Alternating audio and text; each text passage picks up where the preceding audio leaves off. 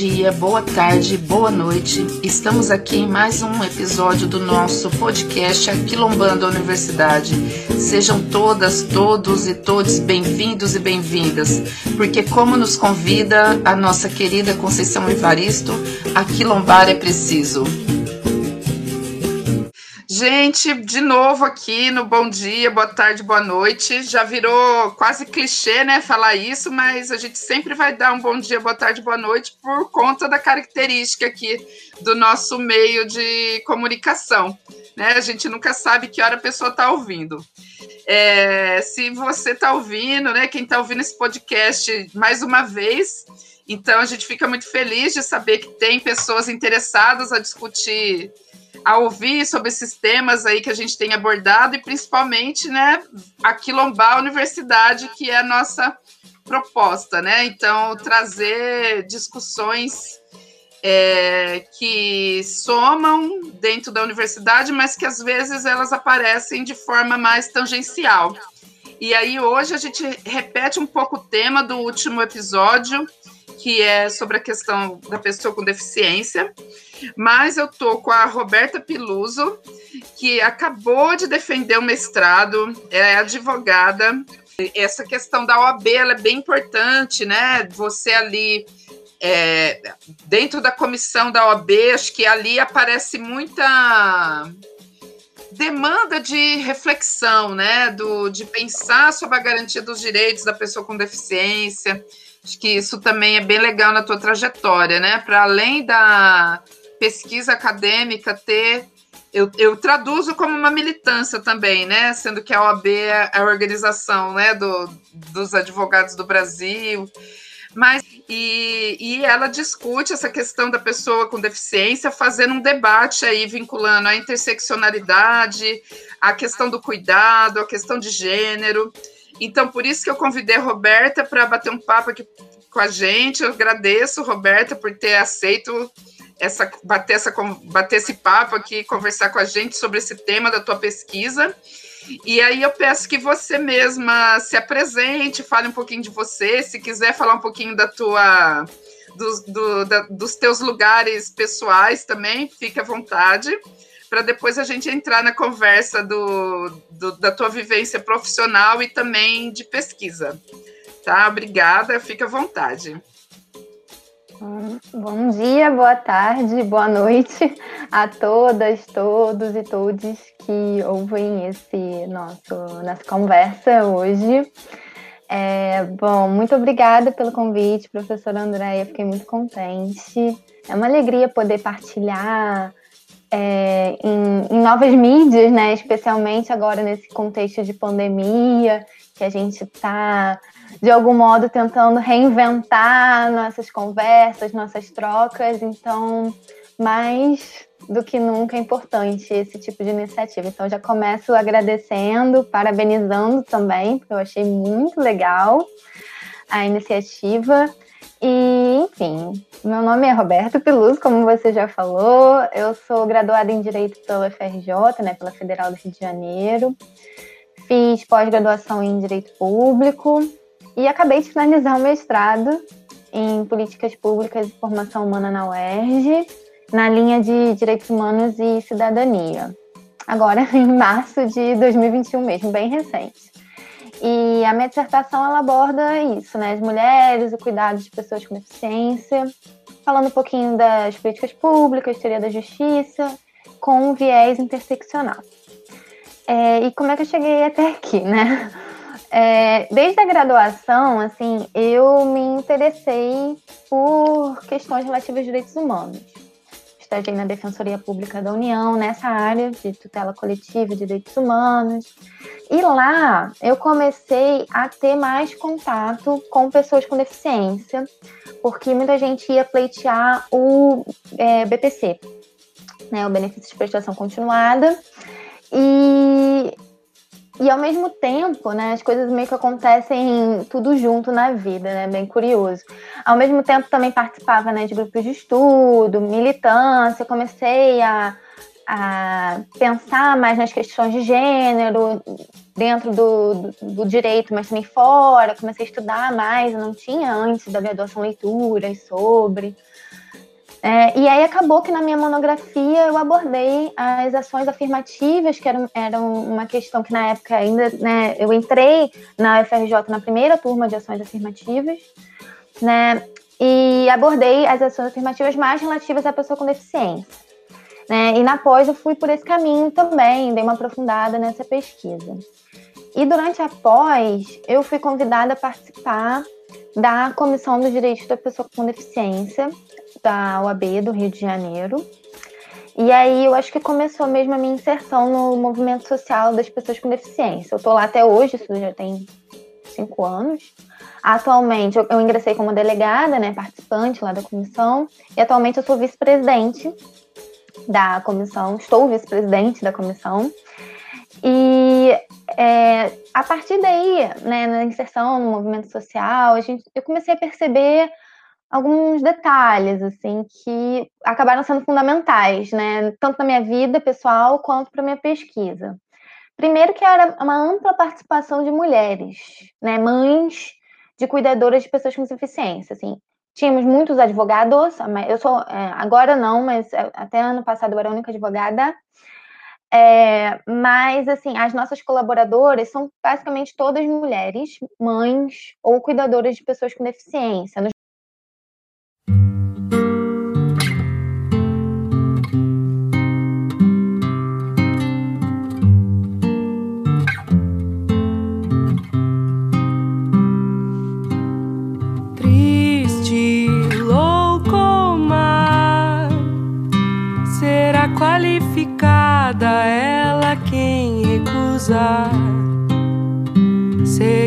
Receita tal,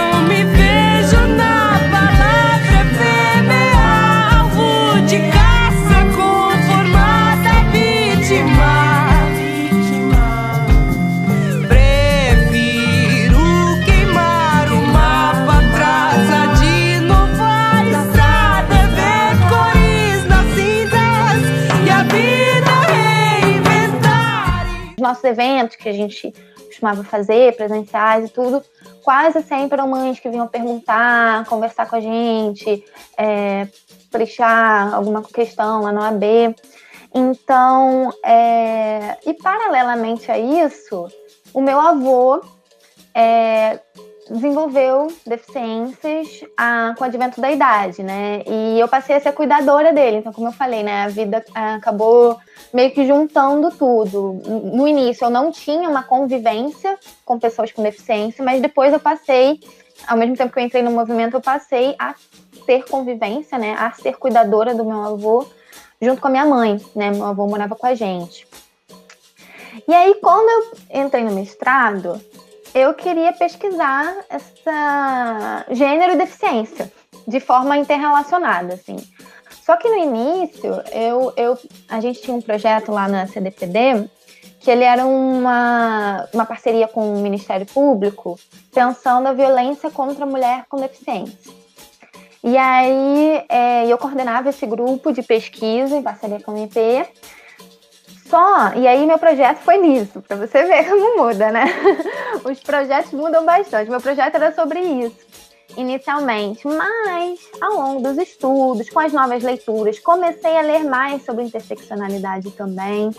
E aí eu comecei a, a perceber que, na verdade, o que eu queria pesquisar era um outro lugar, assim, um lugar realmente das mulheres cuidadoras de pessoas com deficiência, né? Essa intersecção, pensando né, com o modelo social, comecei a entender mais como é que era o modelo social da deficiência, especialmente a segunda fase, que né, vieram as, as mães e, e feministas ali para trazer novos argumentos também muito do que eu vivenciava na minha vida pessoal, como eu contei, né, do meu avô e tudo. Então, acabou que a minha pesquisa foi indo para esse lado. Minha orientadora, né, que é a professora Giovana Marafon, ela também me auxiliou muito nisso.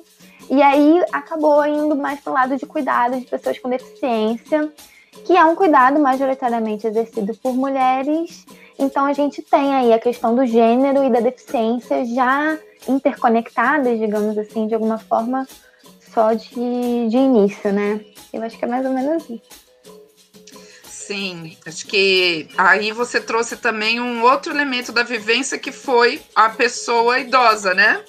Sim. Pessoa idosa que adquiriu deficiência, limitações, né, de acordo com por conta da idade, isso trouxe elementos aí, né, que te levaram a, a a focar né, esse aspecto do cuidado na tua pesquisa. Uhum. É, eu, essa, esse debate sobre o cuidado, né, então, majoritariamente, ele é mulher, são as mulheres, né, as cuidadoras, uhum. e durante a pesquisa, como que você viu isso? O que que constrói? Por que que né? Na verdade, a gente sabe disso, assim, a gente tem uma ideia, né? Mas se você puder falar, porque parece que de fato são poucos os pais, acho que você discute um pouco isso no artigo ali, né? As mulheres são cuidadoras, e de onde vem essa cultura, né? essa cultura da mulher ser geralmente a cuidadora? É, então, assim, antes de falar disso, eu acho que é essencial a gente falar que a deficiência realmente, e com essa perspectiva do, no modelo social, ela pode ser vivenciada por toda e qualquer pessoa. Então, assim, por advento da idade, por algum acidente, momentaneamente ou não. Então, é, é algo importante da gente mencionar, e eu acho que isso os estudos da deficiência trazem, né, que ela pode ser uma experiência vivida por todos nós em algum momento. E, e o cuidado também, né? O cuidado, ele é em qualquer momento da vida, em algum momento da vida, nós seremos cuidados por alguém ou seremos cuidadores de alguém, né? Ainda que seja quando você é um neném, né? Você precisa de cuidados, não tem como você sobreviver sem isso. Então, a pesquisa ela vai muito pensar o lugar que o cuidado ocupa na vida dessas pessoas cuidadoras de pessoas com deficiência, que são, na nossa sociedade, mulheres, né? E aí por quê? Né? Esse porquê, ele vem de muita coisa. Mas, assim, a gente tem que compreender que é, o cuidado, ele é historicamente relegado como feminino. Né? Isso vem. A, a Silvia Federici é uma autora que aborda bastante isso, né? nos dois livros dela, no, no Caça às, às Bruxas. E, mas, assim, todo, na verdade, todo o material dela, ela aborda muito essa questão de que o cuidado ele vem desde é, após os cercamentos, ali lá depois do feudalismo, ele, ele passa a ser uma atividade exclusivamente desempenhada por mulheres e sem remuneração. Acho que isso que é importante para a gente, sem remuneração é, monetária mesmo. Então, né, a pesquisa ela, ela queria, né, com tendo uma perspectiva interseccional de análise, é, entender com o apoio da narrativa de quatro mulheres cuidadoras de pessoas com deficiência. Eu entrevistei quatro mulheres é, cuidadoras. Uma era mãe, outra mãe avó, outra irmã mais velha e outra mãe também. Então, é, são mulheres que aceitaram né, participar para a gente tentar compreender como é que opera o cuidado informal e familiar, porque a gente sabe que também existe o cuidado formal, né, aquele cuidado que a gente paga para ter um cuidador, para ter né, alguém auxiliando nesse trabalho, que também merece muitas pesquisas, porque é um trabalho muito invisibilizado, muito precarizado, e eu, né, em consonância com outras autoras que, que né, na verdade, pensam isso, acredito que ele é assim por conta de ser um trabalho historicamente relegado às mulheres. Por isso ele é tão invisibilizado, por isso ele é tão precarizado. E em todos os âmbitos dá para a gente perceber isso. No âmbito social, a gente vê, no âmbito jurídico, a gente, né, que já é o meu lugar de pensar, por exemplo, teorias da justiça. Nunca vi, nem, nunca tinha visto antes de entrar no mestrado nenhuma teoria da justiça abordar o cuidado. E tem autoras, né, como, por exemplo, a Martha Nussbaum, que trazem, na verdade, o cuidado para o centro da discussão e colocam ele como fundamental para a gente pensar o que é justiça. Então, assim, é, pensar o cuidado, pensar relações que afetam todas e todos nós a todo momento. E eu ficava assim, depois de começar a pesquisar isso, eu ficava, gente, como que eu não pensava nisso antes? Como que isso não, não era algo que pautava a minha existência? E, e aí tem muitas autoras que discorrem sobre isso também, acho que é importante né, mencionar. Tem a Anaíga de Mello, a Helena Fietz, a Silvia Federici, a, a Cotirene, que vai, fala mais da interseccionalidade, não fala tanto de pessoas com deficiência, mas né, sobre o principalmente aborda a questão da pessoa negra, que eu acho que também é super importante da gente trazer aqui, porque principalmente o cuidado formal de pessoas com deficiência é realizado por mulheres negras. Então, acho que não tem como dissociar também essa discussão desse lugar. Então, a Cotirena traz essa importantíssima contribuição.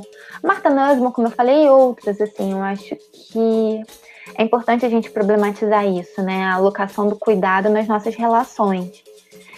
E, indo além também, pensando nas políticas públicas, e pensando também como que a pandemia afetou isso, porque eu acho que a pandemia, de alguma forma, ela foi trazida para a pesquisa, né? Porque eu acho que nesse período ficou mais evidente ainda, a Débora Diniz também fala isso, que ficou ainda mais evidente essa sobrecarga histórica das mulheres no trabalho de cuidado. Né? A gente vê algumas mulheres que têm uh, o privilégio de trabalhar em casa remotamente, porque a gente sabe que também não é uma realidade para todas as mulheres, a gente sabe que isso é mais uma realidade de mulheres brancas de classe média, né? Mas ficou muito evidente que esse cuidado afeta as mulheres, né? Então, afeta essas mulheres brancas de classe média que têm a oportunidade de trabalhar em casa, acaba afetando o trabalho de cuidado formal também, porque essas mulheres quase sempre dependem do apoio de outras mulheres para poder trabalhar. E aí a gente percebe que há, sim, no, na base ali do cuidado formal, as mulheres negras que né, se deslocam para cuidar. É, tem uma pesquisa da Oxfam feita no ano passado, 2019 e também 2020, no início, é, que 75% do trabalho de cuidado no mundo é feito por mulheres. E desse percentual, o maior percentual são mulheres negras, no, especialmente no trabalho. choro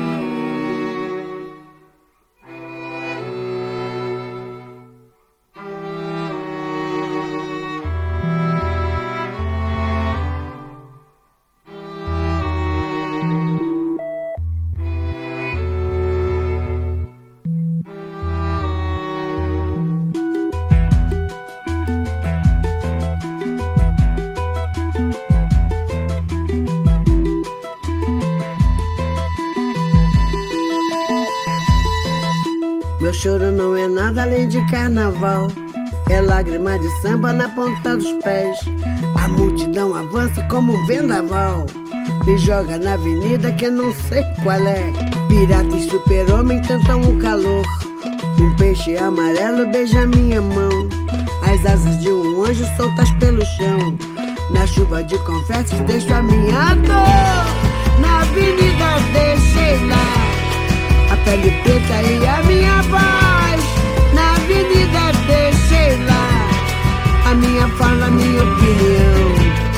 A minha casa, a minha solidão. Joguei do alto do terceiro andar. Quebrei a casa e me livrei do resto dessa vida. Na avenida dura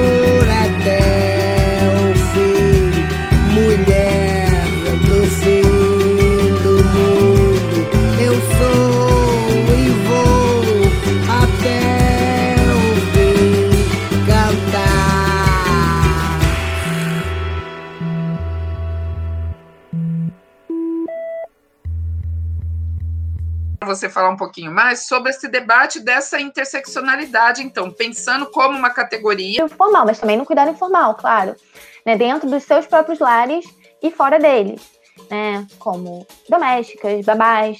No Brasil, a gente não tem o, o, a profissão de cuidador ainda regulamentada, que é um, uma questão também para a gente pensar.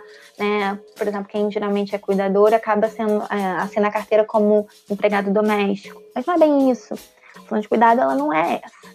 Né? E as, as empregadas domésticas muitas vezes fazem trabalho de cuidado. Então, assim, a gente vê que é muito feminino. É um trabalho extremamente desgastante. Todo mundo que já cuidou de alguém em algum momento sabe quanto é desgastante. A gente sabe que existem homens que também fazem trabalho de cuidado, não é que assim, só mulheres façam, mas é majoritariamente é exercido por mulheres sim.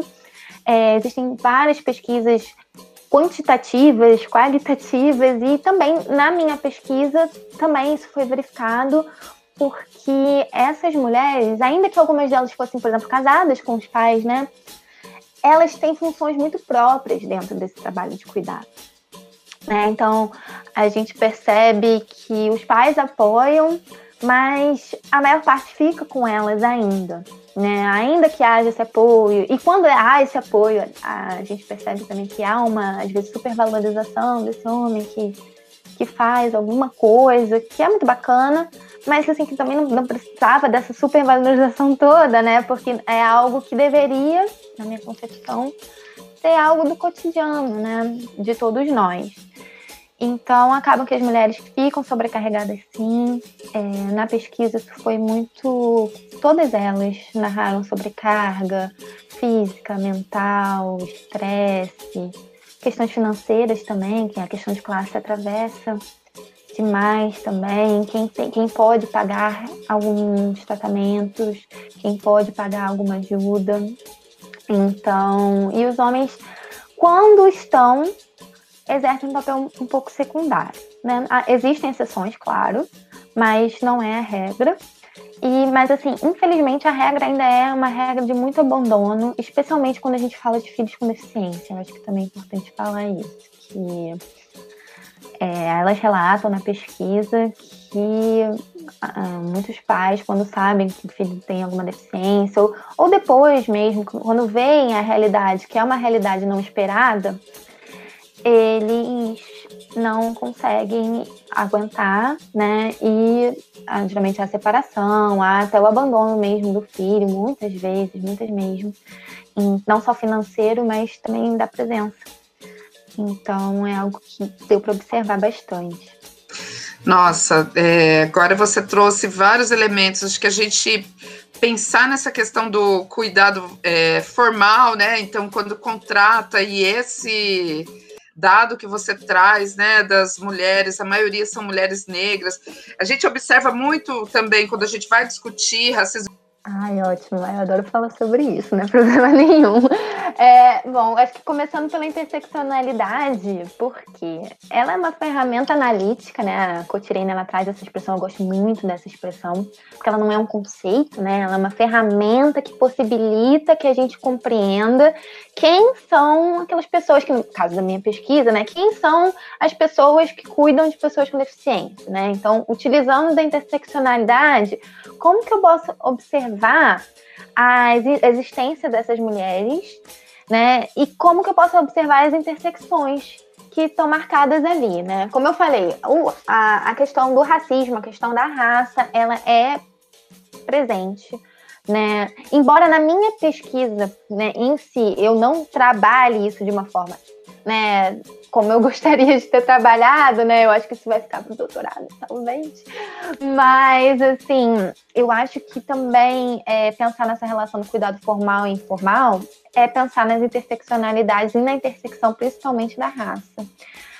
Mas é, existem outras intersecções que também marcam não só as mulheres cuidadoras de pessoas com deficiência, que podem ser mulheres, né, mulheres negras, mulheres idosas, mulheres que também podem ter alguma deficiência, né? Podem ter a questão da classe. E também a pessoa com deficiência, que pode ser uma mulher, que pode ser uma criança, que pode ser uma pessoa idosa. Então, assim, são intersecções realmente que se cruzam aqui nessas análises de gênero e cuidado e pessoa com deficiência.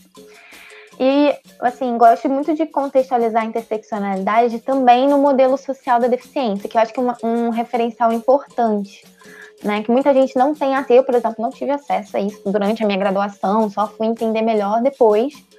Mas o modelo social da deficiência, quando ele emergiu, né, em oposição ao modelo biomédico que estava posto, infelizmente ainda está posto de alguma forma na sociedade, né? Mas enfim, o modelo social ele emerge para problematizar a deficiência, não como uma condição biológica puramente, mas na sociedade que não é adaptada à diversidade de corpos. Então, a deficiência é seria para o modelo social uma construção social e não uma questão médica, né? Como ela era vista, e infelizmente ainda é um pouco. A gente pode, não pode falar também o modelo médico, não, a gente não tem mais nada. A gente tem ainda, infelizmente, resquícios desse modelo médico ainda na nossa sociedade. E aí, esse modelo, modelo social, ele emerge muito com os homens, né? Os homens brancos ali no pós-guerra, que vêm, né, fazer uma crítica muito válida à, à sociedade que não é adaptada à diversidade de corpos. Porém, esses homens que, né, no lugar de homens, maioria brancos, que eh, se tornaram homens com deficiência por advento da idade, da idade da, da guerra, eles não uh, pensavam algumas questões que as mulheres da segunda fase, ou que a gente chama de perspectiva ou crítica feminista ao modelo social, elas trazem. Que uma delas é a interseccionalidade também, já com leituras, né? Que a interseccionalidade é um conceito que vem do feminismo negro, acho que é importante também falar isso. E aí, né, dessas leituras, elas começam a perceber que é preciso a gente olhar também, não só como a deficiência, ah, como uma superação, como algo assim, não, a gente precisa analisar que é, é uma categoria de análise que tem que ser analisada com outras categorias junto. E também pensar que essas pessoas, algumas pessoas com deficiência, elas realmente podem nunca alcançar a independência como a gente é, tem um conceito aí posto na sociedade de independência. Não, na verdade, o que a gente tem é uma interdependência. E em todos nós, né, a Eva Kitter, que é uma, uma, uma, referência muito importante, ela fala, né, todos nós somos filhos de uma mãe. Então, todos nós, em algum momento, podemos cuidar ou ser cuidados. Então, assim, não tem também como falar, ah, eu sou independente. Ninguém é independente todos nós dependemos de alguém em algum momento, em alguma situação. Então, trazer a deficiência mesmo como uma categoria de análise que está aí no mundo, não como uma coisa assim super fora da nossa realidade, mesmo quem não tem deficiência na família. E especialmente o cuidado também para o debate. Então, pensar o diálogo interseccional para auxiliar a perceber a própria deficiência, primeiro, enquanto categoria de análise, que era algo que não era colocado, pensar na deficiência como um, um conceito que está em relação com as demais estruturas e opressões, então, que se relaciona com raça, gênero, classe, idade, sexualidade, enfim, para compreender as experiências das mulheres cuidadoras de pessoas com deficiência, mas também compreender né, a própria deficiência. E o capacitismo, né, que eu tava, eu comentei que eu estava ouvindo a, a entrevista da, da Camila, né, no último podcast, e ela estava falando muito desse conceito de capacitismo, e o capacitismo, né, a, a de Mello, ela fala muito isso, ele pode ser acionado como uma categoria interseccional. E é, sei que a gente vai falar disso depois, mas ele apareceu, o capacitismo, com relação às mulheres cuidadoras de pessoas com deficiência na pesquisa. Elas também sofreram capacitismo de alguma forma. Então, a gente tem que pensar é, nessas categorias como um todo. Então, a gente percebe né? E, e, acho que também, claro, para interseccionalidade, né? Aí vem a, a, a Adriana Pisticelli falar, por exemplo, que a gente tem que tomar cuidados também com a interseccionalidade. Claro, ela é uma ferramenta, mas a gente tem que cuidar para a gente não cair no essencialismo ou no universalismo de colocar, por exemplo, todas as mulheres com deficiência no mesmo pote, porque não é assim, né? A gente tem mulheres negras com deficiência, a gente tem mulheres com deficiências, também entre as deficiências, gradações de deficiência. Então a gente tem que olhar com a ferramenta da interseccionalidade, que eu acho que não tem como a gente falar de gênero, não tem como a gente falar de deficiência, de categorias de análise, de marcadores sociais de diferença sem o olhar interseccionais, não mais. Eu acho que isso já foi feito, muito antigamente se falava de classe, né? Era tudo classe. Classe é muito importante, a gente tem que falar de classe, classe é um debate fundamental. Mas a classe ela tem que ser vista também com outro olhar, né? Com um olhar interseccional, pensando, tá bom, mas a gente tem mulheres, a gente tem questões de gênero, sexualidade, questão racial. Isso tudo atravessa a, a classe. Não é só uma pessoa pobre, branca, é diferente de uma pessoa pobre negra. E, enfim, eu acho que a territorialidade também aparece muito. Na pesquisa, ela apareceu bastante, a questão da territorialidade. Então, a gente pensar no cuidado é pensar como que a interseccionalidade também opera em nossas vidas. De alguma forma, ela estrutura nossas vidas, nossas vidas e o cuidado ele acaba sendo visto como feminino, ele é relegado, ele é invisibilizado, ele é desvalorizado, né? E a gente não pode pensar também enquanto uma categoria sozinha. A gente tem que ter um olhar interseccional. E a teoria creep, ela acaba que ela não foi para minha dissertação, isso é interessante assim, porque era muita coisa. E aí ela acabou ficando também para uma outra para falar em artigos e tudo, é outras pesquisas ela está presente. E como é que ela funciona, né? O, o Robert McHugh e a Anaí Guedes de Mello, né? O Robert McHugh no âmbito mais internacional. E a Anaí trouxe para cá, para o Brasil, essa teoria.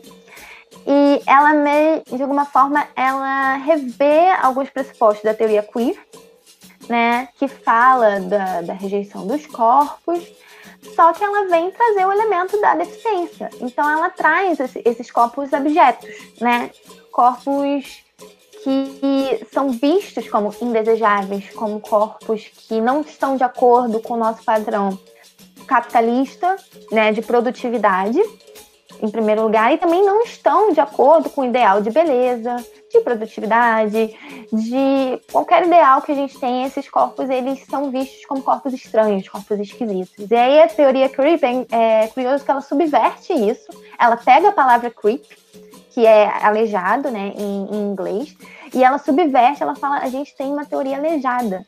A gente tem uma teoria que fala de corpos que não estão dentro de um padrão estético capitalista que a gente tem na nossa sociedade, mas que são corpos que existem, que resistem e que também têm suas experiências, que têm atravessamentos também. Então, ela, de alguma forma, bebe da fonte da, da teoria queer, né, da Judith Butler, mas ela vai além. Eu acho que ela vai além nesse sentido, de, de subverter mesmo, pegar isso e falar: vocês têm que prestar atenção que existem esses corpos, esses corpos precisam aparecer, e eu acho que aí também vem muito da Butter, né, do aparecimento dos corpos, e e, colocar esses corpos para o debate. Porque eu ouço, aí assim, já é um comentário até pessoal, né? Muita gente falando, ah, mas hoje em dia fala muito de deficiência, antigamente nem falava, né? Por que antigamente não se falava? Porque não tinha pessoa com deficiência, sempre teve. Isso, né, é, é, é normal. Só que as pessoas com deficiência elas ficavam escondidas. Ou então, até, se a gente for pensar assim, um pouco mais antigamente, elas sofriam eugenia. Então, assim, é, existiam, porém, elas não apareciam. Então, pensar que a teoria creep, eu acho que também ajuda a gente a colocar mais luz nessa questão e fazer com que as experiências, as vivências das pessoas com deficiência também sejam levadas em consideração. Tá, nossa, que legal. Eu conheci essa expressão lendo ali, lendo o teu artigo ah, é, da, da teoria creep. Uhum. Eu, eu, lembrei até um Putinã, né?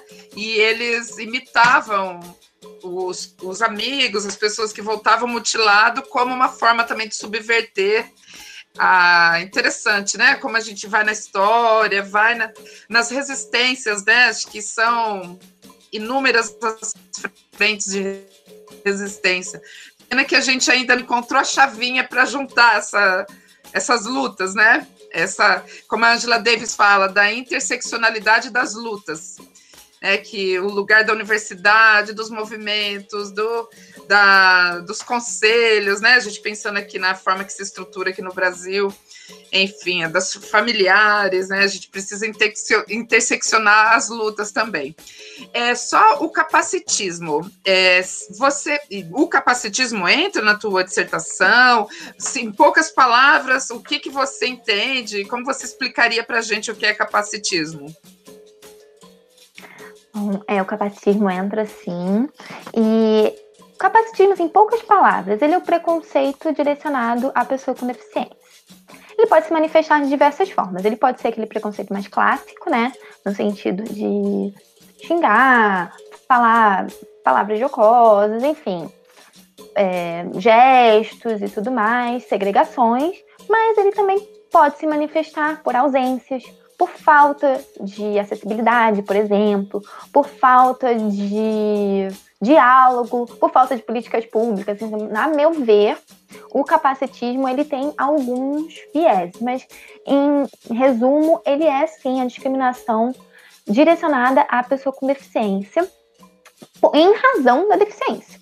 Né? É uma discriminação em razão da deficiência. Então, ele vem a partir daí. E ele aparece na pesquisa porque, durante as conversas com, com as cuidadoras de pessoas com deficiência, muito, né, eu, eu, tinha algumas perguntas, eu perguntava o que era deficiência e situações que a pessoa já tinha passado com relação à deficiência, e as situações eram todas assim, é, de discriminação, já tinha passado por alguma situação difícil, como é que era, e eram todas situações capacitistas. Então eram muitas situações de é, escola, assim, na escola eu acho que foi o que mais apareceu, assim, é, crianças que falavam do, dos filhos, e muitas vezes, assim, a criança teve uma situação, por exemplo, de um filho que não foi convidado para a festinha.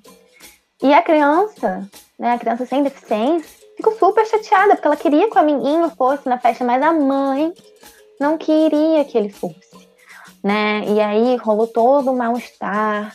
E a mãe sofreu essa, essa, esse capacitismo também, porque ela não era convidada para as festas.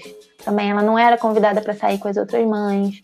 Então, assim, a, a, o capacitismo ele afeta todos nós. Ele pode afetar, e como ele é uma categoria interseccional, ele também pode afetar qualquer pessoa. Mas, assim, é importante a gente mencionar que, que infelizmente, a, atitudes capacitistas além das estão bem presentes. E não é só xingar alguém com deficiência, não é só né, algum tipo de violência. O capacitismo ele vai além, ele vai nessas, às vezes, pequenas atitudes do cotidiano que são discriminações em razão da deficiência, porque aquele menino né, com deficiência naquela situação que eu tô falando da mãe, né, ele, ela achou que ele não saberia se portar na festa, então ela não queria que ele fosse à festa e não foi convidado. E aí a escola teve uma atitude muito ruim, que foi ligar para a mãe e pedir para mim buscar o filho no colégio, para não ficar na festinha, festinha de escola mesmo. E a mãe, desesperada, imagina, liga para sua casa e fala: olha, vem buscar seu filho. E não falaram nada, né? E ainda foi uma situação assim, extremíssima de. E aí ela foi, achou, né, com o coração na mão, achando que tinha acontecido algum acidente, alguma coisa com o filho, claro. E chegou lá, era porque ia ter uma festinha para outra coleguinha e a mãe da outra coleguinha não queria que esse menino ficasse na festa. E a escola corroborou com isso, falou, ai, para não gerar um mal-estar. Então, assim, isso alguns anos atrás, nem é muito tempo atrás. É uma escola que se diz inclusiva. Então, a gente tem que pensar também que inclusão que né, está sendo colocada aí. É, por exemplo, eu acho que não sei se eu estou viajando aqui, não tá? Mas pensar nessas categorias de, de cuidador, mediador, também é a gente pensar que o mediador também é, é uma categoria que não é regulamentada. Em alguns estados, em alguns municípios, tenta-se pensar quem que vai fazer mediação, quem que vai fazer trabalho nas escolas mas ainda é algo muito pouco debatido. Ah, põe alguém ali, mas não sabe o que a pessoa faz. Então, é uma, uma mediação para inglês ver, né? Como se usa essa expressão, que eu não gosto muito, mas enfim. É uma mediação que é, não existe na prática, então não inclui a criança com deficiência, que muitas vezes fica ali no cantinho, mesmo em escolas que se dizem inclusivas. Então eu acho que enfim, o capacitismo ali, infelizmente, está ainda muito presente. A gente tem uma luta muito grande para tentar é, repensar um pouco a, as nossas atitudes mesmo, até o vocabulário, né? Eu acho que é, é realmente repensar muita coisa mas eu acho que caminhos existem, né? Como você estava falando, a resistência, não só na universidade, mas em outros campos, movimentos sociais, eu acho que falta ainda uma intersecção. Eu acho que ainda, é, até dentro do movimento da pessoa com deficiência, ainda tem segmentações, o que muitas vezes enfraquece, né? Mas eu acho que o caminho que a gente tem é tentar pensar de maneira interseccional. Eu acho que Angela Davis está muito correta nesse sentido, interseccionar as nossas lutas. Roberta, essa questão do mediador, é, só para a gente. É, é, um profissional que vai fazer essa mediação entre a escola e. entre a criança e, e a educador, entre a escola e a família, é isso? É, o mediador, ele. Ou mediadora, porque aí a gente pode pensar que também geralmente é um trabalho exercido por mulheres, né? É, trabalho de educação em geral também.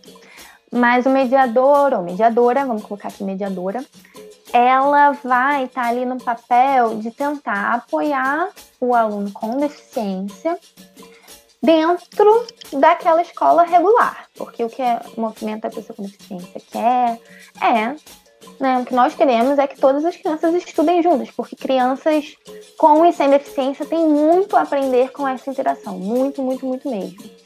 E o mediador ou mediadora está ali para é, tentar, de alguma forma, por exemplo, aquela criança tem alguma dificuldade para motora para escrever. Aí a mediadora vai tentar fazer um apoio nesse sentido. Vai depender muito do que a criança necessita naquele momento. Às vezes o mediador não vai precisar fazer nada. Às vezes a gente pensa que também a mediação ela pode ser feita. A mediação às vezes é uma folha de papel que a criança coloca num desenho que ela está pensando, embora ela não consiga expressar em palavras. Então assim, a mediação né, ela pode se dar de muitas formas, mas o papel da mediadora é justamente estar ali no apoio da criança e né, da professora, a, a, professora geralmente não tem como dar conta né, das múltiplas, é difícil, né? A gente sabe que as turmas são lotadas, cheias, uma professora só, complicado, então a mediadora está ali para ajudar. Né? Só que muitas vezes isso é o que a gente percebia, a gente tinha, fazia parte de um projeto de extensão, que é da professora Giovana Marafon também, que é, era com alunas de pedagogia da Baixada Fluminense, do Rio de Janeiro. E elas narravam assim muitas questões que aconteciam durante a mediação, como por exemplo, é, colocarem ela com alunos que elas não sabiam nada, nem, nem assim dava um diagnóstico como se o diagnóstico também fosse tudo, né, daquele aluno, colocava assim, aí a gente vê a perspectiva biomédica ainda muito presente, né? e, e colocava estudantes de pedagogia do segundo período para tentar exercer esse papel. Então, é muito e, e, muito precarizado. E a gente vê como é precarizado também, né? É, sem direito trabalhista nenhum, né? Como se fosse um estágio mesmo. Então, isso nas escolas municipais de Caxias. Então, assim, pensar a mediação também é pensar na interseccionalidade no cuidado, né? Como a profissão de cuidador, enfim. É, aí vamos puxar então, você já trouxe esse essa, essa relato muito forte. É, quando você começou a contar esse relato né, de experiência da, da mãe, para uma mãe que já está, então, já é subjugada por todos, independente da classe, né? Já tem todo, todos esses mecanismos aí de preconceito opressivo sobre ela. E se ela é pobre ainda, né, isso vai tomar uma proporção. Se ela é negra, vai tomar uma proporção. Mas aí, se você então puder contar também então, quais as angústias, o que, que você chega ali na tua pesquisa, conversando com essas mulheres, as principais dificuldades que elas relataram, contar um pouquinho para gente dessa parte empírica da tua pesquisa. Vamos lá, é, eu acabo sempre falando, né, da, das, das sujeitas da pesquisa, assim, mesmo quando eu vou falar de conceitos, porque está tão vivo isso em mim, as, os relatos foram tão fortes e né, defendi também há pouco tempo, então eu acho que, que isso está muito presente. E na pesquisa para dissertação, é, alguns elementos assim foram fundamentais que apareceram, né? Primeiro, se a gente pensasse em intersecções e marcadores, né, sendo mais conceitual no início, apareceu gênero, deficiência, classe social, territorialidade e capacitismo. Então foram é, esses que eu consegui identificar na pesquisa, pensando também na raça quando né, a gente fala principalmente da relação com os cuidadores formais. Dentro da minha pesquisa, é, tinha uma, tem uma proposta interracial, mas não foi tão observado isso dentro dessa pesquisa, que também são quatro narrativas. Eu cheguei nessas, nessas quatro sujeitos, na verdade no início era mais, assim, né? Isso foi pós-exame de qualificação. E aí, é, pensando, né, as perguntas e tudo mais, foram mulheres que chegaram a mim pela questão do convívio, indicação de alguém. Olha, é, dentro da comissão já tinha duas pessoas, duas mulheres, né? Como eu falei, tem várias mulheres lá dentro da comissão que são mães. É, e aí, indicações de alguém lá. Tentei também pegar uma pessoa da UERJ para para saber um pouco mais, que é uma pessoa que eu sei que tem parentesco com uma pessoa com deficiência. E não são pessoas assim, são pessoas conhecidas, não são pessoas amigas. Eram pessoas que eu conheci no movimento né, ou na faculdade e na, na, na pós-graduação e que toparam fazer parte da pesquisa. Então, eram quatro mulheres, duas mulheres negras, uma mulher branca e uma mulher que se auto-identificou como parda. É, então, tinha uma proposta, sim, de pensar né, na, de ser uma pesquisa interracial, né? Não pegar só mulheres brancas de classe média, como estava dando exemplo aqui, tentar pegar mais todas elas moradoras do Rio de Janeiro, né? E algumas de regiões periféricas, duas de regiões periféricas e duas da, mais de regiões mais centrais. E aí que emergiu um pouco essa questão da territorialidade, porque isso é algo que afeta muito a questão da vivência das mães de pessoas com deficiência, a, o acesso a determinados tratamentos, a determinadas questões, está muito localizado no centro do Rio. Então, quanto mais periférico, mais difícil é esse acesso à territorialidade, ela ocupa um espaço importante na pesquisa. Então, foi importante também trazer mulheres não só do, da cidade do Rio de Janeiro, mas também de regiões periféricas, para compreender como é que poderia acontecer esse processo. É, e aí foram entrevistas individuais, né, com elas, um pouco como a gente está fazendo aqui, mas numa questão, é, foi na época não estava pandemia nem nada, então fui pessoalmente a, a locais, encontrá-las para fazer as perguntas. É, o curioso, assim, que eu acho que é importante contar sobre esses encontros com elas, que eram sempre assim, encontros na hora que dava com elas, porque elas são mulheres muito sobrecarregadas. E aí a gente já chega no primeiro ponto, né? Então, assim, foi na hora de almoço do trabalho de uma, eu fui lá encontrar com ela e a gente conseguiu uma salinha para fazer a entrevista, né? Outra conseguiu ir para o UERJ, mas também num horário assim, era sempre não, no horário que elas podiam, eu, eu dava um jeito de ir lá encontrar com elas. E eram conversas que duraram entre meia hora e uma hora, mais ou menos. Dependia muito, assim, do quanto que a pessoa queria contar. Mas todas, assim, foi muito curioso, eu até narro isso na pesquisa, que elas, todas elas queriam muito falar. Eu, eu no início, eu, comentava com o meu orientador, ah, ninguém vai querer dar entrevista. Ah, ninguém vai querer perder tempo falando com, né, com pessoa, com uma mestranda. Ai, devem achar muito chato e tal. E todas as que eu convidei, assim, teve uma que não duas que não puderam, né? Mas assim, todas as pessoas que eu convidei queriam muito falar.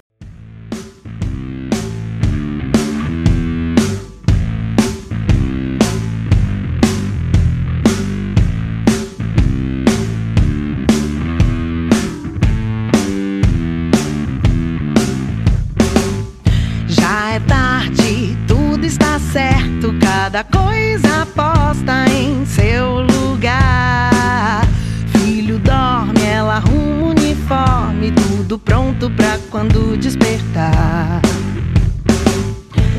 O ensejo, a fez tão prendada, ela foi educada pra cuidar e servir. De costume, esquecia-se dela, sempre a última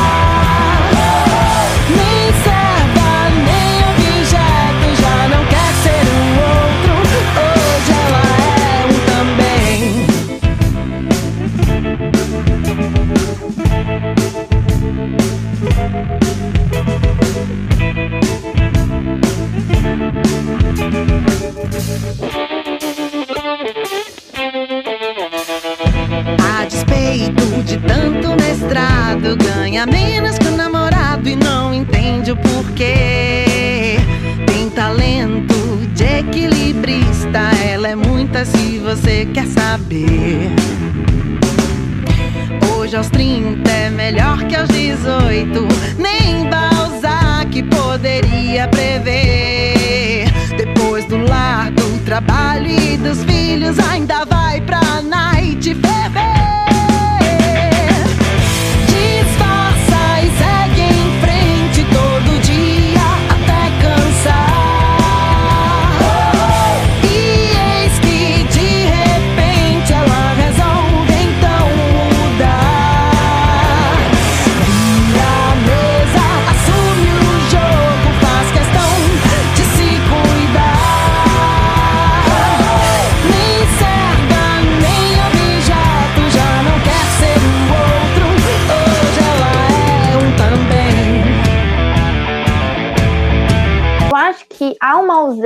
pegando o gancho, né? Há uma ausência de espaço de escuta dessas mulheres. Então, foi algo que eu verifiquei assim, antes, isso antes mesmo, né? Eu, eu, nossa, elas querem muito falar, elas precisam falar. Eu acho que há um silenciamento aí muito grande. Elas geralmente só conseguem falar para mães de pessoas com deficiência.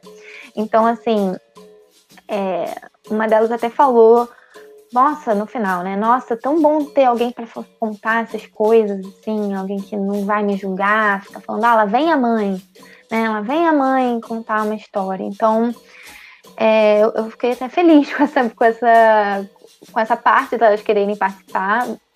Né? Não é legal que não, não existam espaços de escuta, eu acho que isso é é patente, mas assim, todas é, relataram então essa sobrecarga, essa ausência de espaços de escuta, o abandono paterno, né? ainda que algumas não tenham sofrido elas mesmas o abandono paterno, contaram situações de amigas e de pessoas que passaram por é, o silenciamento, é, muitos casos de subalternização, que eu coloco como subalternização das relações de emprego formal, em detrimento do cuidado. Então, duas largaram o emprego. Duas largaram o emprego para poder se dedicar aos cuidados daquele filho ou filha com deficiência, o que é uma situação que a gente tem que pensar muito sobre, né? Não, não, ter, não tinham como continuar trabalhando formalmente e cuidar do filho, não, não conseguiram. Uma delas, inclusive, tinha um bom emprego, a outra já tinha um emprego um pouco mais precarizado, então não valia nem a pena financeiramente para ela, mas a outra, sim, ela tinha um emprego bom e o marido dela continuou trabalhando e ela não, para cuidar e o próprio médico, na época, né, ela narrou isso na, na entrevista. O médico falou para ela: olha, você não vai querer ficar colocando seu filho na mão de empregada, na mão de alguém para cuidar. Você vai ter que cuidar dele, levar ele para tratamento e tudo. Então, assim, ela se sentiu sem outra alternativa que não largar o emprego. Então, pensar também nessa subalternização das relações de emprego que, que aconteceu com relação à metade, né? Duas dessas mulheres e uma a outra tem redução de jornada porque é funcionária pública, então foi fazer um concurso público para poder ter redução de jornada. Então assim, a, isso foi marcado, todas elas mencionaram isso. A importância das redes de apoio, todas mencionaram isso. Como que sem redes de apoio, e especialmente de mulheres de novo, porque aí a gente vê o papel das avós, das tias, das irmãs, essas mulheres, principalmente as avós, assim, são. Sem elas, elas não conseguiriam dar conta disso. Todas falam que a rede de apoio é super importante. As que são casadas mencionam os maridos também como rede de apoio, assim, no sentido de. Não de estar no protagonismo, mas estar ali no papel de apoio mesmo. Então, eu acho que essas foram as questões que todas elas falaram: sobre carga, desgaste, abandono paterno, relações de emprego né, que ficaram mais difíceis ou algumas não conseguiram mais ter. É, o capacitismo que elas mesmas sofreram em algumas situações, teve essa da festinha na escola, teve algumas situações de criança brincando no play e chamando o outro de outra coisa, de, né, de um nome feio, e aí a, a mãe vir. Que, muitas questões de, de não, não conversa, não diálogo com outras mães é, só com mães de pessoas com deficiência, não com mães de, de crianças sem deficiência, algo que também passou bastante. Uma certa solidão também de, de não poder, às vezes, fazer alguma coisa ou ter que ter apoio para fazer alguma coisa por, por conta daquele cuidado. Então, eu acho que essas foram é, situações comuns a todas elas. Elas tinham situações mais características, cada uma, mas essas foram as comuns. É, a questão de uma certa frustração, assim, também, isso apareceu? De ter que abandonar o trabalho, ou da vida ter mudado muito, isso, é, elas conversam sobre isso abertamente, ou ainda fica também um, fica tangencial esse tipo de, de insatisfação que talvez possa surgir, né? Ou isso não apareceu? É, essa parte é curiosa, porque assim, não é uma questão que aparece fácil. A, a frustração, ela, ela é presente, mas ela é muito sutil. Então, ela, ela sempre vem com o discurso, mas eu amo muito meu filho, mas eu, mas eu faço por amor. Eu tive que fazer isso, mas eu faria de novo, é sem problema. Então, assim, aparece, mas é muito, é muito difícil para elas falarem disso. É, é, é, porque aí eu coloco até o meu relato nessa parte também, porque eu, quando teve essa questão do meu avô, estava é, muito difícil. Minha mãe trabalhava muito, eu estava terminando a faculdade e eu recebi uma proposta de emprego. E eu teria que, a gente teria que ver com quem a gente ia deixar o meu avô. Né? E eu tive que falar não para essa proposta naquele momento, e para ficar com ele. E eu mesma, depois, assim, me analisando, né, pensando, eu, eu falava, não, mas tem problema. Não, mas.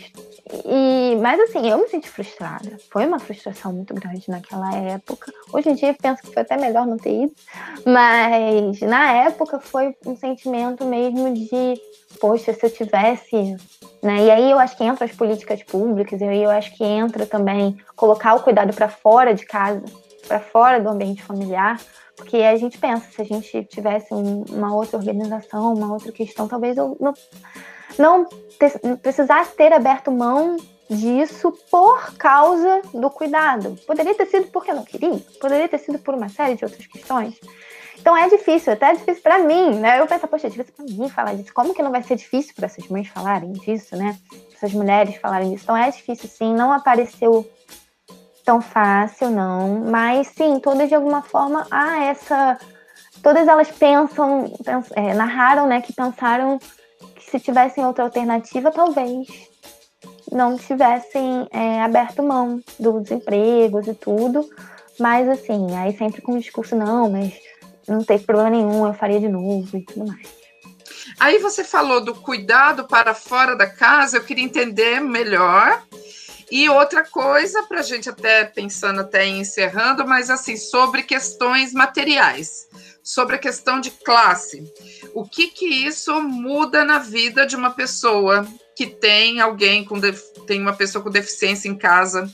Né, é, a questão material, porque eu vejo situações de medicamento, que o SUS não cobre, que o saúde privada não cobre, aí tem que judicializar. É, isso apareceu também na pesquisa, tá? Realmente, a, a, vida das mães e pessoas cuidadoras de pessoas com deficiência, ela se pauta muito pelo cuidar, né? E, e isso, muitas vezes, se dá por falta, e eu, todas elas, as quatro, falaram isso. E era uma coisa que eu também já ouvia muito dentro do movimento social, que as políticas públicas que existem, elas não dão conta elas pouco existem, na verdade, se a gente pensar em termos de Brasil. Né? Não existem muitas políticas públicas de apoio ao cuidado, ao cuidado de pessoas com deficiência. É, o que a gente vê são algumas tentativas de iniciativa. A gente tem, por exemplo, o PPC, mas o PPC não é para cuidado, o PPC é para pessoa com deficiência.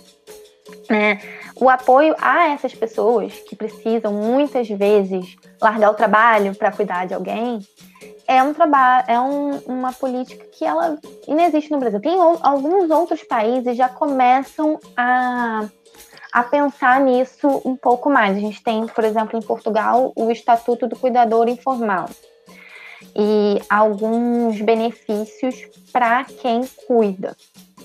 Mas no Brasil isso ainda é uma questão pouco abordada, pouco falada e ainda isso acaba se misturando com a questão de classe. Por quê?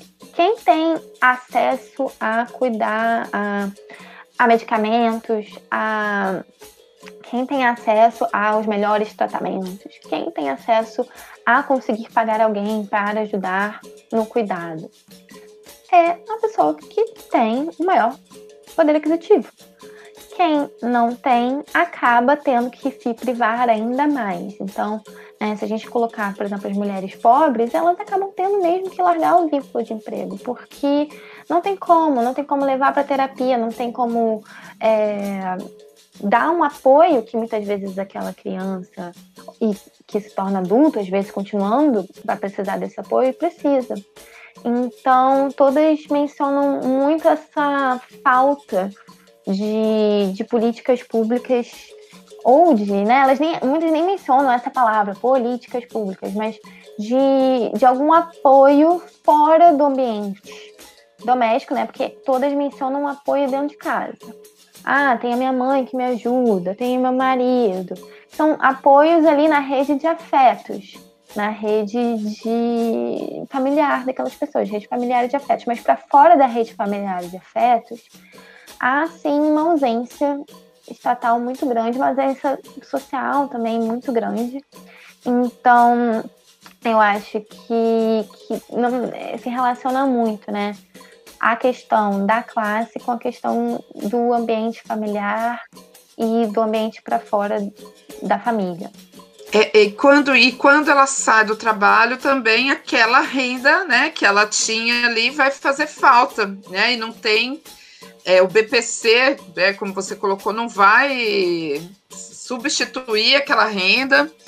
Então, e aí vem mais um problema, né? Porque uhum. aí ela, a renda coletiva ali daquela família vai ser desfalcada junto com uma necessidade de investimento em várias esferas, né? Se a política pública não atende em todas, a, todas as demandas daquela pessoa com deficiência, a família ou vai buscar filantropia ou vai pagar, né? É, acho que é isso, né? É, e assim, todas narram que são questões muito caras, né? Todas são. É, tudo, eu lembro que tem uma frase que me marcou muito de uma delas, tipo assim, tudo é muito caro e o serviço público não funciona com o tempo, né? E assim, eu acho que é, é, resume muito essa situação. Né, tudo é muito caro, o serviço público não funciona com tempo. E aí eu colocaria outras coisas que elas falam, que é justamente a falta de apoio, às vezes, dentro da família também, que sobrecarrega essas mulheres. Então, a gente tem o BPC, que também é um benefício que não é para todas as pessoas com deficiência. É para pessoas com deficiência pobres, né? Famílias pobres. E a gente sabe que é um valor que não supre muita coisa, né? Então, a, esse atravessamento da classe assim, é muito, muito, muito marcante. E ele afeta a vida dessas mulheres sobremaneira, porque sem. É, tendo que sair dos empregos, uma delas, por exemplo, era secretária de um médico ou de um dentista, agora não me lembro. Mas era secretária de um consultório. E aí nasceu o filho com deficiência. Já tinha um, um outro filho. E nasceu o filho com deficiência. Primeira coisa, né? O, o, como eu falei no outro relato, o médico mesmo falou: olha, você vai ter que abrir mão aqui disso, daquilo, vai ter que levar não sei aonde, vai ter que fazer isso. E as mulheres ficam muito com essas funções né, de alimentação, de, de auxílio ali no dia a dia, no convívio. E os homens, quando exercem essa função, assim, vezes, alguns exercem, claro, mas majoritariamente é muito no apoio assim de logística. Ah, levar para lá, leva para ali, leva para cá. Mas o, o, pesado ali mesmo, digamos, fica muito com as mulheres que acabam muitas vezes tendo que abrir mão das suas, das suas vidas para um cuidar. E isso não precisaria ser uma realidade. A Marta Nussbaum coloca isso, né? Se a gente tivesse uma sociedade com cuidado num papel mais central, pensando no cuidado enquanto uma atividade, um trabalho que tem que ser realizado muitas vezes, a gente não estaria nessa situação. Eu acho que é um pouco por aí. Tá, então o, o cuidado, é, quando você fala do cuidado para fora, é sair da única responsabilização da família. O Estado, as políticas públicas precisariam se responsabilizar, entendendo o cuidado como algo que envolve vários direitos, né, para a gente facilitar aqui o diálogo. O direito à educação, à saúde, a lazer, a transporte, né, habitação. É, são vários os, os elementos que o cuidado envolveria. O Estado poderia cuidar mais das pessoas, de todas as pessoas e das pessoas com deficiência, garantir todas as necessidades dela. É isso?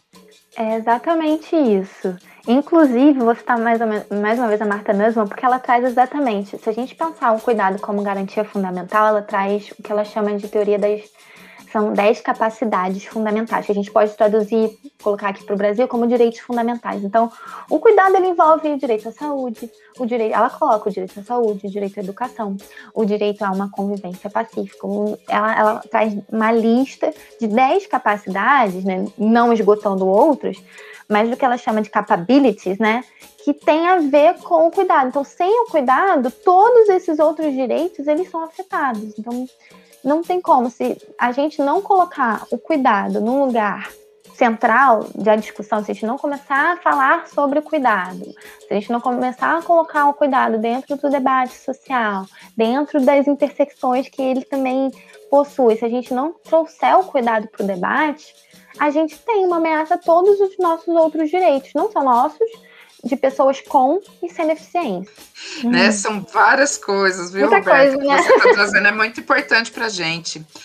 Bom, acho que para a gente, é, assim, se você tem alguma coisa ainda que você queira falar, né, que você pensar, ah, poxa, não, não comentei tal elemento que é importante. Se você quiser fazer isso, ou mandar um recado para os estudantes, né? De ser... Eu encerro mais uma vez agradecendo, né, pela oportunidade. É assim, o cuidado, ele. O cuidado de pessoas com deficiências, né? Ele nos traz muitos elementos, muita coisa para falar. Acho que daria para ficar falando aqui, né, horas e horas até amanhã, porque são vários fios que a gente consegue puxar a partir de pensar o cuidado. Eu acho que é, o que eu acho que ficou não ficou faltando, mas eu acho que para finalizar é importante a gente pensar numa ética do cuidado, colocar o cuidado para o debate. Eu acho que é essa é a mensagem que eu gostaria de trazer para as alunas e alunos do serviço social e outros que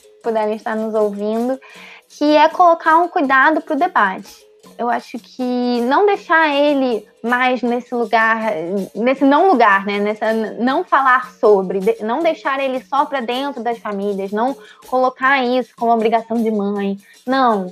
É, claro que a gente sabe que mãe, mãe quer, de alguma forma, não, né, pode querer cuidar de alguém, cuidar do seu filho, mas não colocar isso como uma obrigação, como algo só da mãe, como é, colocar isso, na verdade, como um debate público, como um debate de todos nós, porque cuidado faz parte, sim.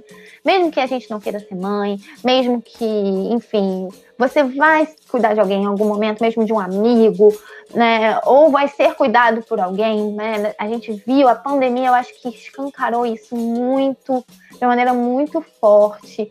É, a necessidade do cuidado, a sobrecarga que as mulheres tem com relação a ele. Então, pensar nessa não necessidade das mulheres serem tão sobrecarregadas com relação ao cuidado, a gente vive numa sociedade muito diferente de sociedades né, de antigamente, digamos assim, né, colocando em palavras bem, bem simples. Então, colocar assim o debate do cuidado mais para dentro da universidade, mais para dentro das nossas vidas, falar mais sobre, é, pensar em quem está cuidando também, pensar em quem está sendo cuidado, nas necessidades de ambas as partes, porque ambas as partes precisam dessa relação que pode muitas vezes ser problemática também. Então, pensar o que pode vir dessa relação, colocar o cuidado no centro da discussão sempre. Birds flying high, you know how I feel. Sun in the sky, you know how I feel. Breeze drifting on by, you know how I feel. It's a new dawn, it's a new day. It's a new life for me, yeah. It's a new dawn, it's a new day. It's a new life for me. Ooh, ooh, ooh, and I'm feeling good.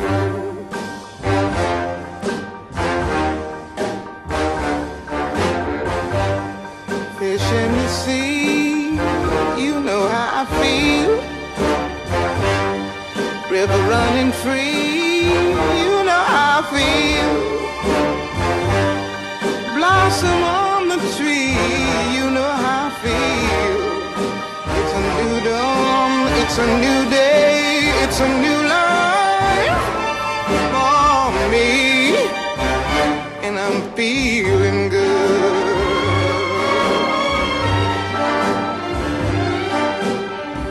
Dragonfly out in the sun, you know what I mean, don't you know? Butterflies all having fun, Sleep in peace when day is done, that's what I mean. And this old world is a new world and a bold world for me.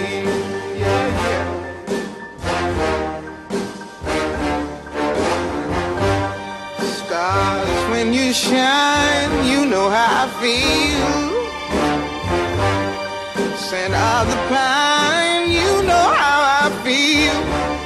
Oh, freedom is mine, and I know how I feel. It's a new dawn, it's a new day, it's a new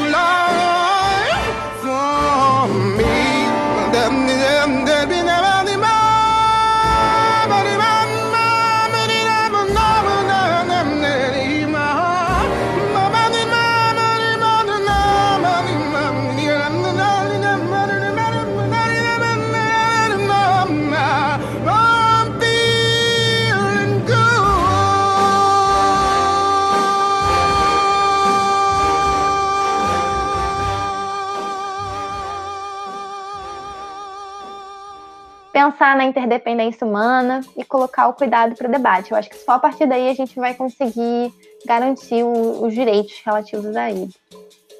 Ai, Roberta, é bem importante, né? Porque é, existe uma tendência da gente só olhar para o cuidado quando é evidenciado, né?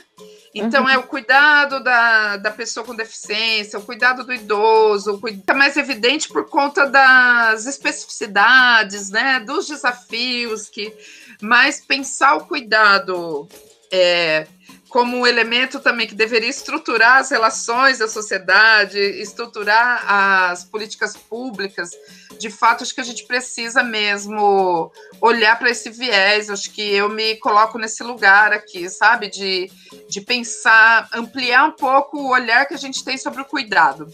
Acho que é essa chamada que você faz, né? Acho que quem quem estuda e pensa a questão do trabalho. A gente precisa pensar o cuidado a partir de elementos mais amplos, né? Não só uhum. aquelas situações mais que ficam em evidência. Então, isso para a gente é muito importante para o serviço social. E aí, dentro de uma militância, né? Uma chamada que a gente pode fazer para quem está ouvindo é o exercício cotidiano de romper com essa naturalização de que o cuidado é, é da mulher, né? Uhum, é. o cuidado é responsabilidade da mulher. Se não é a própria mãe, é avó, é tia.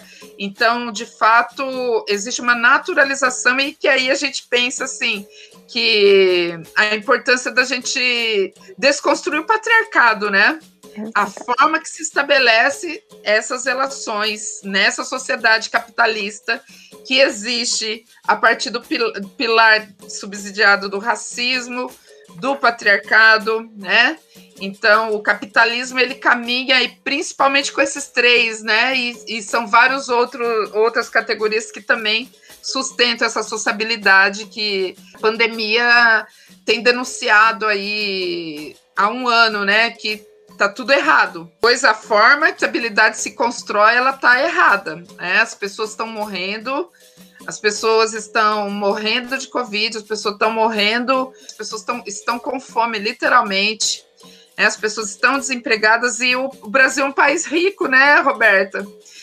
É, o Brasil não é um país pobre, né? O Brasil é um país muito rico, mas ele é desigual, ele então, acho que você falando aqui me vem tudo isso e mais um pouco. Sempre me despeço falando: olha, que a gente tem a oportunidade de conversar mais uma outra vez, né? Então, quero te agradecer de novo, viu? Agradecer você. A gente está aí para trocar, para fazer essa intersecção né, de lutas. Tá bom? Obrigada, viu? Muito obrigada, tchau mais uma vez, mas é um tchau até breve, né? Vamos continuar nos falando e também estou à disposição para conversar. É, e eu fico muito feliz pelo convite, estou à disposição. Vamos colocar o cuidado no centro do debate, vamos desnaturalizar muita coisa. E eu acho que só unindo as nossas lutas é que a gente consegue. Então, mais uma vez, obrigada. Valeu! Obrigada. Esse foi mais um podcast Aqui Lombando. E vamos que vamos, logo, logo tem mais.